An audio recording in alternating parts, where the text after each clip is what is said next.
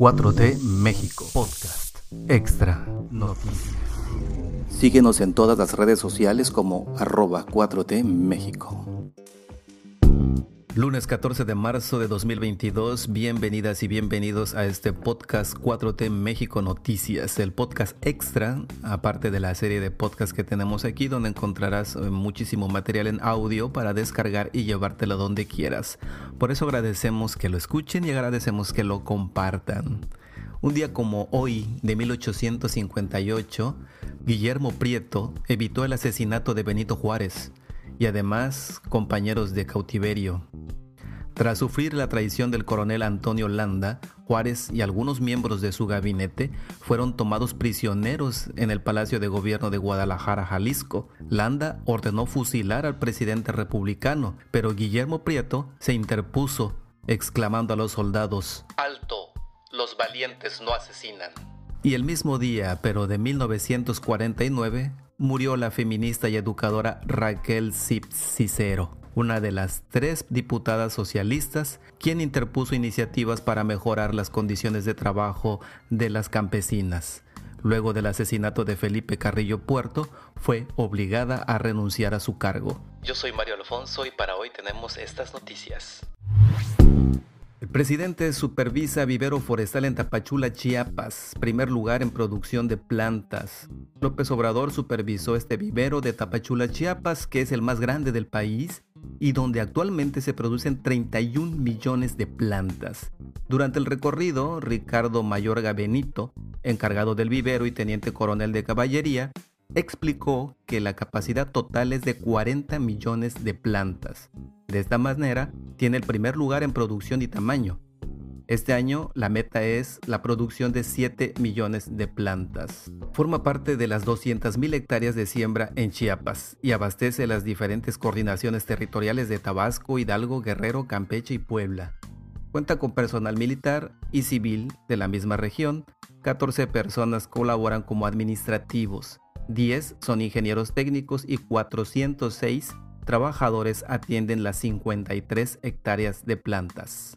El terreno donde se encuentra el vivero tiene un sistema de riego automatizado con tres pozos a 100 metros de profundidad para lograr una aspersión uniforme y cumplir con las normas que establece la producción de árboles de cedro y guayacán.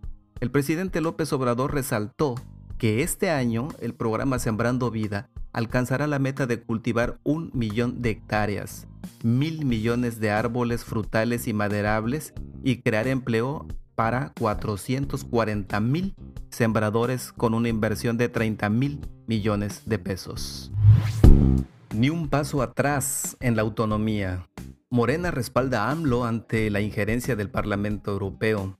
En un comunicado compartido en redes sociales del partido Morena, que fue creado por el presidente López Obrador, emitió su respaldo al posicionamiento que el mandatario dio ante la resolución del Parlamento Europeo. Luego de que la misiva enviada por el jefe del Ejecutivo despertara polémica, el partido Morena reiteró su apoyo a López Obrador. En su carta, el presidente mexicano asegura que el Parlamento Europeo, el cual emitió una resolución en donde México fue calificado como el país más peligroso para ejercer el periodismo, tiene una doble moral al exigir seguridad y dotar a su vez de armas a Ucrania. México es un país pacifista que ha optado por la no violencia y somos partidarios del diálogo, no de la guerra. No enviamos armas a ningún país bajo ninguna circunstancia como ustedes lo están haciendo ahora. Esto es parte de lo que se lee en el documento que redactó el mismo presidente, quien exige al Parlamento Europeo dejar de ver a México como tierra de conquista. Y al respecto, Morena aseveró que apoya los dichos del presidente de México ante lo que calificó una postura injerencista por parte de los representantes europeos. A lo largo de los años, nuestra lucha ha sido por la soberanía, la independencia y la dignidad de nuestro país. Esto es parte de lo que se lee en el documento emitido por el partido Morena, Movimiento de Regeneración Nacional, en apoyo al presidente López Obrador. Gutiérrez Müller deja saludos de AMLO a Boric y recibe llaves de Valparaíso. La esposa del presidente Andrés Manuel López Obrador asistió a la toma de protesta de Gabriel Boric como nuevo presidente de la República de Chile Uno de los eventos políticos más esperados del 2022 fue el juramento del ex líder estudiantil y abanderado del partido Convergencia Social como nuevo mandatario federal del gobierno de Chile. Por ello, Beatriz Gutiérrez Müller acudió al Congreso Nacional de Chile para extender felicitaciones a Gabriel Boric. En un mensaje publicado en sus redes sociales, la esposa del presidente López Obrador compartió fotografías del momento en que cruzó palabras hasta un abrazo con el nuevo presidente de Chile. También aprovechó para informar que recibió a nombre del gobierno de México las llaves de la ciudad de Valparaíso y el nombramiento de embajadora del Museo Baburitza, uno de los recintos culturales más emblemáticos del pueblo chileno. La simpatía de Andrés Manuel López Obrador por Gabriel Boric es bastante conocida. No solo ha dicho que el joven de 36 años representa un cambio generacional en la clase política latinoamericana, también ha celebrado que Boric inserte en los altos círculos del gobierno muchas de las causas de la lucha social estudiantil. Felicito al pueblo de Chile, abrazo al pueblo hermano de Chile. Han dado un ejemplo para América Latina y para el mundo. Esto es lo que dijo el presidente mexicano el 20 de diciembre tras enterarse de la victoria de Boric en las elecciones chilenas. El PAN dice lamentable y desafortunada la respuesta de AMLO al Parlamento Europeo. Los legisladores del PAN emitieron una carta a la titular del Parlamento Europeo, Roberta Metzola, donde se deslindan de la posición del gobierno federal que llamó a los europeos a dejar de actuar como borregos ante la llamada cuarta transformación y abandonar su manía injerencista en asuntos extranjeros. Los panistas eh, calificaron la respuesta de AMLO como falta de altura en el contexto del diálogo respetuoso que se mantiene con Europa.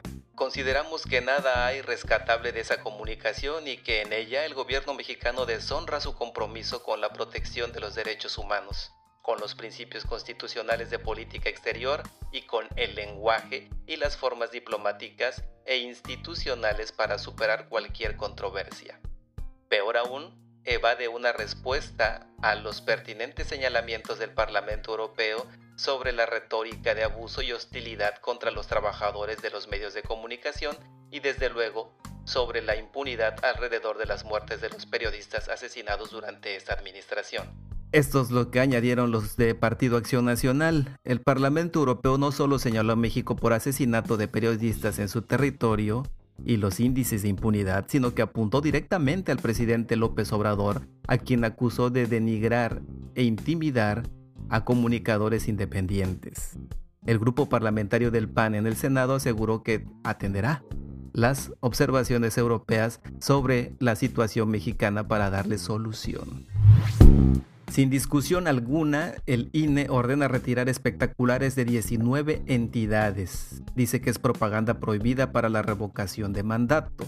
La Comisión de Quejas del INE declaró que sí es procedente las quejas que solicitaron el PAN, el PRI y el PRD. Ellos reclamaron que en 19 entidades de la República hay propaganda y espectaculares como lonas, bardas y adheribles que pueden influir indebidamente al presidente López Obrador en el proceso de revocación de mandato y que esto entra en controversia con la constitución y la ley reglamentaria. De la supuesta investigación del INE se refleja una perspectiva preliminar que la propaganda consiste en 278 anuncios espectaculares, 21 elementos de propaganda adherida en equipamiento urbano, 36 bardas y 11 lonas, que guardan exactamente la identidad gráfica, tipo, costo, magnitud, ubicación y coincide con la propaganda que es difundida por la asociación civil que siga la democracia. En su portal de internet que siga la democracia tiene estos eh, diseños descargables para poderlos imprimir y poderlos utilizar como ciudadano. Las entidades federativas fueron Aguascalientes, Baja California, Ciudad de México, Colima, Durango, Hidalgo, Michoacán, Nayarit, Oaxaca, Quintana Roo, Tamaulipas, Estado de México, Guerrero, Veracruz y Yucatán. Y están en proceso todavía entidades como Chiapas, Chihuahua, Sonora y Sinaloa. Prácticamente en toda la República Mexicana el INE está prohibiendo que los ciudadanos que las asociaciones civiles puedan promover el voto o la participación en la revocación de mandato. Reclama Paco Ignacio Taibo II a la FIL de Guadalajara por bloqueo a editoriales rusas. El director del Fondo de Cultura Económica les reclama por bloquear el acceso para editoriales rusas y que ellas puedan participar en el evento. En el contexto de la operación militar entre Rusia y Ucrania, Paco Ignacio Taibo II calificó que sumarse al bloqueo mediático contra Rusia es de índole de boicot a la cultura. A través de un video de la cuenta de TikTok del Fondo de Cultura Económica, Taibo II también criticó que la Orquesta Filarmónica de Cardiff, Irlanda, retiró de sus recitales piezas de compositores rusos. Estoy enfadado, pero muy enfadado, porque ahora aparece una nueva forma de censura. Resulta que en Irlanda, el Cardiff prohíbe la 1812 de Tchaikovsky porque es ruso o hay un documento firmado por las ferias del libro de todo el mundo, entre las que está Guadalajara, en la que dice que no van a invitar editoriales rusas o agencias literales rusas. Bueno, están locos. Esto no es un boicot contra Rusia, no. Esto es un boicot a la cultura. Que el libro circule. El presidente López Obrador evalúa trabajos en la refinería Dos Bocas. En 2023 México será autosuficiente en producción de combustibles, es lo que afirma el presidente López Obrador mientras se encontraba viendo los avances de la construcción de la refinería en Tabasco, en Dos Bocas, y pues refrendó este compromiso. No hay corrupción, hay eficiencia, se está trabajando día y noche para terminar en tres años una refinería así. Indicó que la ejecución de la obra se lleva a cabo con una inversión de 9 mil millones de dólares. No créditos, dinero del presupuesto público por no permitir la corrupción y por la austeridad republicana. Esto explicó el presidente en un video que compartió en sus redes sociales donde está en la refinería y se llevará a cabo con el nombre de Olmeca y producirá el 20% de todas las gasolinas que se consumen en México. Hay que tener este insumo, este combustible y ya saben, había transcurrido más de 40 años sin construir una refinería. Ya estamos cambiando esa política. Ahora vamos a producir todas las gasolinas de nuestro país. Esto es lo que dijo el presidente. Además de la refinería de Dos Bocas, el próximo año entrará en operaciones la coquizadora de Tula, Hidalgo, con la planta Deer Park en Texas, que impulsarán la autosuficiencia en turbocina, diésel y gasolinas. En este proyecto estratégico participan 30.000 trabajadores que se trasladarán a la construcción de 10 parques industriales en el istmo de Tehuantepec, lo cual contribuirán a mantener la generación de empleos en la región. El presidente López Obrador además resaltó que el precio de la gasolina en México es uno de los más bajos en el mundo gracias al rescate de Pemex. El presidente cubano Miguel Díaz Canel adelantó la bienvenida a su par mexicano Andrés Manuel López Obrador, quien visitará la isla en mayo, como parte de una gira que incluye además Guatemala, El Salvador, Honduras y Belice. En su mañanera del 11 de marzo, AMLO ha dicho que viene a Cuba en las próximas semanas. Será bienvenido. Siempre es un placer recibir a hermanos de la patria grande. México y López Obrador tienen un lugar privilegiado en nuestros afectos. La gira internacional por naciones de Centroamérica y el Caribe del presidente mexicano estará centrada en el tema de los migrantes que a través del territorio azteca buscan ingresar a Estados Unidos. López Obrador busca promover con las naciones vecinas programas dirigidos a controlar las causas de la migración provocada por las crisis económicas y la falta de empleo y frenar a la migración irregular con programas sociales financiados con fondos de la cooperación internacional, entre otras opciones. México es el paso obligatorio para los migrantes irregulares procedentes de Centroamérica y Sudamérica, así como parte del Caribe, por ser el único país que comparte frontera terrestre con Estados Unidos. El presidente López Obrador publica carta de respuesta a su homólogo en Argentina, Alberto Fernández. Al regresar el presidente a la Ciudad de México tras la gira de trabajo en el sureste del país, el presidente Obrador dio a conocer la carta que recibió de su homólogo argentino, Alberto Fernández. Mi amigo Alberto Fernández dio respuesta a mi carta con una bella, auténtica y fraterna proclama política. Esto es lo que declaró el presidente López Obrador en sus redes sociales al compartir el texto. Mi muy querido amigo, hemos tenido el placer de recibir en nuestra Argentina a Beatriz, tu compañera de vida. Ha seducido a todos con su frescura, su maravilloso carácter y su envidiable inteligencia. Sus comentarios teológicos me fascinaron. Aunque dejó en evidencia mi supina ignorancia religiosa, ha echado luz sobre lo poco confiable que resultó ser San Pablo. Entendí que María Magdalena era mejor persona que lo que dicen los moralistas y descubrí que Judas Tadeo no era tal. Bromas aparte, su conversación es atrapante. Me acompañó a un acto conmemorativo del Día de la Mujer y dejó un extraordinario mensaje ante decenas de miles de personas reunidas en un barrio humilde de los alrededores de la ciudad. Créeme que te ha hecho quedar muy bien a ti y a tu siempre querido pueblo. Tienen en ella una gran representante de esta sociedad mexicana que tanto amamos y valoramos los argentinos. Quiero agradecerte las palabras que has escrito en tu carta. Han sido un bálsamo para mi espíritu en un tiempo tan difícil como el que me ha tocado enfrentar.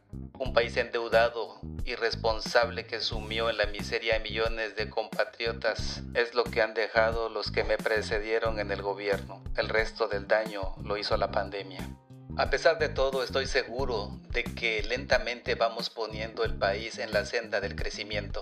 En 2021 terminó con un crecimiento del PBI del 10.3% y ya tenemos más empleados formales que los que se registraban antes de la pandemia. Ahora nos queda cerrar un plan de facilidades extendidas con el Fondo Monetario Internacional. Esa es la tarea más penosa. Nada hay que peor que confrontar posiciones con los cultores del peor capitalismo financiero Aún así, hemos obtenido un acuerdo beneficioso para el país, pues evitamos los típicos planes de ajuste con los que los neoliberales pretenden resolver los desequilibrios económicos. Para ellos, los desmanes que causan los poderosos deben resolverse a costa del sacrificio de los más vulnerables. Esa lógica nunca conlleva soluciones justas y eso irrita a cualquier hombre de bien. He visto que has estado con mi querido amigo Lula. Es una gran persona y el mayor líder que Sudamérica ha tenido y tiene. Deberíamos acompañarlo en todo lo que esté a nuestro alcance. Si eso ocurriera, le haría un gran bien al sufrido pueblo brasileño, pero además imagino que nos permitiría fortalecer el MBA, México, Brasil y Argentina, un eje en torno al cual podría encaminarse la política de la región en pos de una mejor calidad democrática y fundamentalmente en una más justa distribución del ingreso. Nunca debemos olvidar que vivimos en el continente más desigual del mundo. Ingenuamente creí que el dolor que nos causaba la pandemia con tanta enfermedad y tanta muerte nos haría revisar la injusticia global en la que vivimos. Pensé con esperanza que el capitalismo se revisaría y se animaría a recuperar la ética social que mancilló por la avaricia de los poderosos. Me equivoqué. Tras la pandemia no logramos mejorarnos como humanidad. Solo corroboré que los que eran buenos tras la pandemia resultaron buenísimos, pero los que eran malos acabaron siendo peores. Creo, querido Andrés Manuel, que debemos unir esfuerzos para cambiar esta realidad tan indignante. Creo también que debemos ponernos al frente aquellos que tenemos firme nuestra convicción de que a los únicos a los que les debemos lealtad es aquellos que han quedado atrapados en el cono de la marginación y la pobreza. Si el capitalismo sigue acotando el número de consumidores empobreciendo ciudades, un día asistiremos impávidos a su propio suicidio. Tanta inmoralidad no puede resultar impune. Le dije a Beatriz que quiero recibirte en Argentina. Sé que no eres amigo de salir de México, pero deberíamos hacer una excepción solo para alegrar la vida de alguien que te quiere, te respete y te admire. Ese soy yo. Si algo bueno me ha dejado este tiempo tan difícil fue el haberte conocido. Una vez Angela Merkel me preguntó cuál era mi opinión sobre vos. Es la primera vez en muchas décadas que México tiene como presidente un hombre decente. Y eso en México es una revolución, le dije certeramente. Gracias por los buenos augurios del hijo que llegará en abril. Te confieso que aún me conmueve la novedad. Después de abril además de conmoverme, no me dejará dormir. Espero verte y abrazarte muy pronto. Aquí, donde el continente termina, tienes un amigo para siempre. Nunca lo olvides. Recibe todo mi afecto. Sinceramente, Alberto Fernández.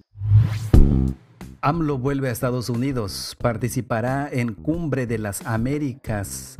El presidente López Obrador asistirá en junio a Los Ángeles, California, para ser parte de la Cumbre de las Américas, organizada por el gobierno de Estados Unidos. Según dio a conocer este lunes el canciller mexicano Marcelo Ebrard. Estamos preparando la cumbre el 9 de junio de las Américas y va a ser aquí en Los Ángeles entonces va a venir el presidente López Obrador. Esto anunció el funcionario en un video junto al alcalde de la ciudad estadounidense Eric Garcetti. Esta sería la cuarta ocasión en que AMLO haga un viaje al extranjero desde que asumió la presidencia en el 2018.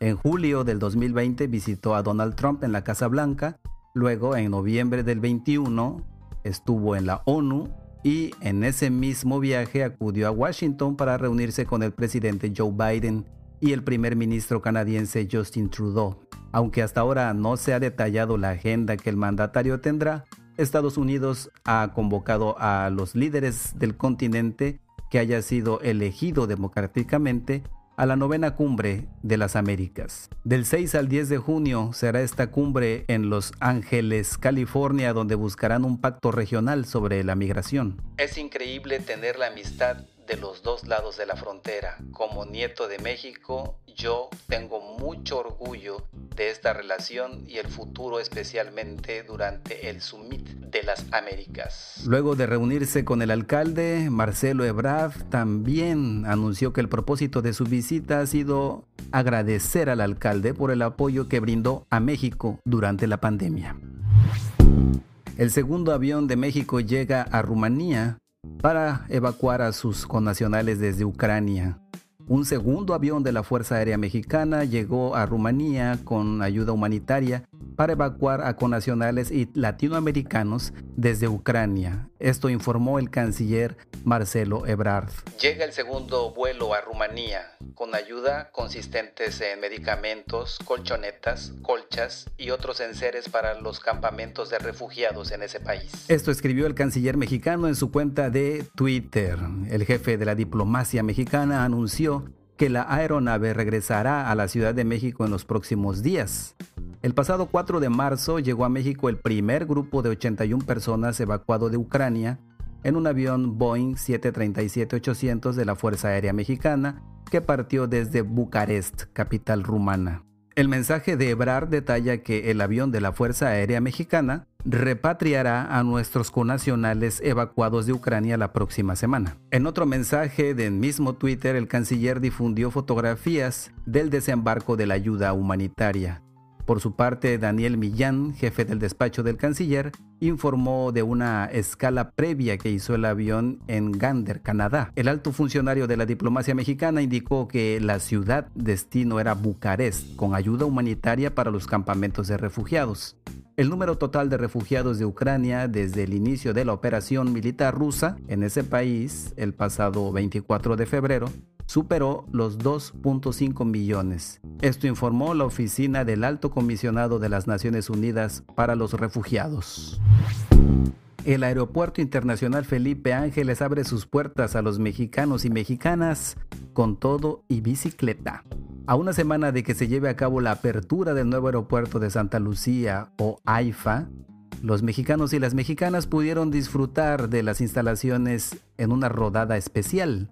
A unos días de que se lleve a cabo la apertura de este aeropuerto internacional en la Ciudad de México, que es conocido como Felipe Ángeles o por sus siglas AIFA, se pudieron dar a conocer las instalaciones con una rodada especial. El paseo dominical que se llevó a cabo, la ruta ciclista, fue organizado por la Secretaría de la Defensa Nacional para que los ciudadanos conocieran antes de su operación formal las instalaciones de la base aérea militar número 1 de Santa Lucía. Desde las 9 de la mañana hasta las 6 de la tarde fue el horario especificado para las personas que pudieran ir, que pudieran entrar, ya sea a pie o en bicicleta, a la zona para conocer la base militar número 1, el Museo del Mamut y el Museo Militar de Aviación. Dentro de las acciones que se llevaron a cabo destacaron la presentación de grupos musicales, exhibición de vehículos, mini pistas de infante y pista de adiestramiento canófilo. La Sedena estimó que al concluir el día se esperó que el recorrido alcanzó la cifra de 5.000 visitantes, por lo que recalcó que la visita y las actividades que se conforman y todo fueron gratuitas y al público en general. Alfaro plantea a Movimiento Ciudadano un gran frente para el 2024 y una alternativa con Samuel y Colosio. Si bien el bloque opositor Va por México ha insistido en la necesidad de sumar a sus filas a Movimiento Ciudadano, los principales líderes del Partido Naranja han dicho en distintas ocasiones que esto no ocurrirá. A lo que se suma ahora el planteamiento de Enrique Alfaro, uno de los principales aspirantes presidenciales naranjas, de construir otro gran frente opositor al que se sumen actores más que partidos. Al encuentro asistió la cúpula de Movimiento Ciudadano liderada por el fundador, Dante Delgado. Se trató de un evento con diputados naranjas de Jalisco que prácticamente pasó desapercibido por la prensa nacional. Ahí, uno de los operadores principales fue el gobernador Enrique Alfaro, quien planteó a su partido ser el espacio en donde se articule un frente opositor para ir al 2024. No hay que confundirnos entre la idea de un frente opositor o la idea de una alianza entre los partidos de siempre. Yo sí creo que se puede construir un gran frente. Yo creo que Movimiento Ciudadano tiene que volver a abrir sus puertas y tenemos que ser creativos e inteligentes para poder convertir a este espacio en un lugar incluyente, en el que sea interesante participar en el que haya perspectivas de desarrollo, no puede haber un proyecto de puertas cerradas. Al contrario, creo que este es un movimiento en el que podemos volver a atender canales de comunicación con expresiones políticas, independientemente de colores y de partidos que puedan verdaderamente fortalecer nuestra capacidad de triunfo. Esto es lo que expresó Alfaro el pasado 26 de febrero en un acto realizado en la sede de Movimiento Ciudadano en Guadalajara, Jalisco.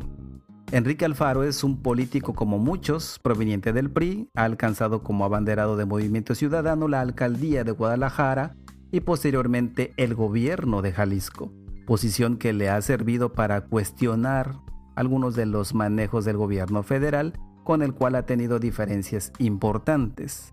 A mediados del año pasado, en julio, el mandatario jalisciense pidió no darlo ni por muerto ni apuntado en la carrera presidencial porque dijo en entrevista con Forbes, Estoy trabajando en mi estado y consciente de que tengo una responsabilidad nacional y espero no defraudar y más allá de una aspiración personal, lo que tengo claro es lo que me toca aportar y espero estar a la altura. Estas fueron todas las noticias para empezar la semana. Lunes 14 de marzo. Les deseamos un buen inicio de semana a todos ustedes que nos están siguiendo. Y por favor nos vemos allá en Facebook. Denle seguir, denle me gusta, comenten, participen, hagan esta comunidad y sobre todo empiecen a decirle a sus amigos y amigas, a vecinos, familiares, etcétera, que participen en la revocación de mandato, ya sea que sean panistas que van a votar en contra de, de que siga el presidente o que sean simpatizantes del actual gobierno, no importa por quienes vayan a votar, pero vayan a votar porque esto es inédito, jamás, jamás, jamás había sucedido algo como esto en nuestro país donde se pregunte si queremos que un presidente continúe o que se vaya. Este es un ejercicio democrático sumamente importante. Así es que no lo olvidemos y la cita es el 10 de abril. Ya saben que además estamos peleando con el INE porque el INE está haciendo lo posible para que no haya casillas, lo posible para que no se cumpla la constitución respecto al ejercicio de revocación de mandato que es institucional, constitucional y es su obligación. Así es que apoyemos todos porque entre más seamos, todo es mucho mejor. Nos vemos el día de mañana con más noticias aquí y recuerden cuando lo compartan que todo lo que decimos aquí siempre es verdad. Este podcast fue publicado por 4T México. Producido por Mario Alfonso. No olvides seguirnos en todas las redes sociales como arroba 4T México.